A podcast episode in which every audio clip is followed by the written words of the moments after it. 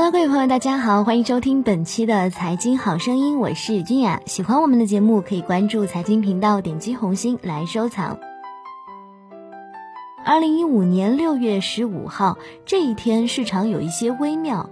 微妙的地方呢，在于市场越发显得强弱异常的分明，强的呢依然强势，弱的则随便跌下来。进一步纵观近期的股市，你会发现杀跌幅度就出现百分之三十，甚至百分之四十，最大还差不多百分之五十的回撤幅度。这样的杀伤力，再加上杠杆，不死人是很难的。所以呢，我们可以发现，股指依然是处于牛市运行格局，但博弈却是容易让人在牛市中阵亡。中国中车复牌后暴跌带来的惨案，就是一个残酷的案例。但这并不是市场的全部，只是市场的冰山一角。从博弈的角度来看，市场就是这么的残酷。我们不能指望我们在这市场每个人都赚钱，就算是牛市，最终真正赚钱的也只是少数人，真正能够赚大钱的人则是少之又少。可以预期的是，五千点上方的动荡是对市场的一次残酷洗礼。这洗礼呢，不是为了更大的下跌，恰恰相反，是为了以后更大更好的上涨。五千点上方才是慢牛的开始。近期有类似这样的观点，在一路上涨到五千点的时候有点快，但也正常，毕竟熊市熊了那么久，积蓄的能量需要一次像样的释放。急速上到五千点也是情理之中，可以理解。我们不能说市场熊了七年，稍微涨凶一点点就说是泡沫了吧？其实呢，不就是上证指数涨幅一倍而已。对比国外牛市运行的历史状况来说，这样的幅度又算什么呢？五千点上方，其实这个位置呢，已经基本解放了历史大多数的套牢盘，至少从个股数量上是这样的，能再解放过去，也足以说明新的资金对于未来的那种坚定信念，这大格局是无需质疑的。所以，探讨中期能否上六千一百二十四点。很多人觉得这本身是没有什么悬念的问题，只是在这个过程当中，咱们要如何更好的规避风险、把握机会的问题。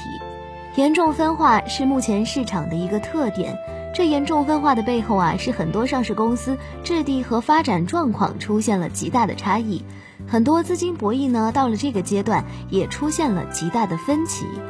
心态的复杂结合本身质地的极大差异，严重分化呢也就自然的产生了。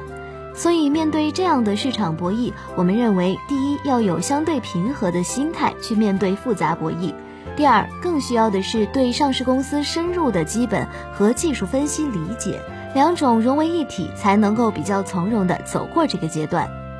在这里呢，我们特别要指出新兴产业。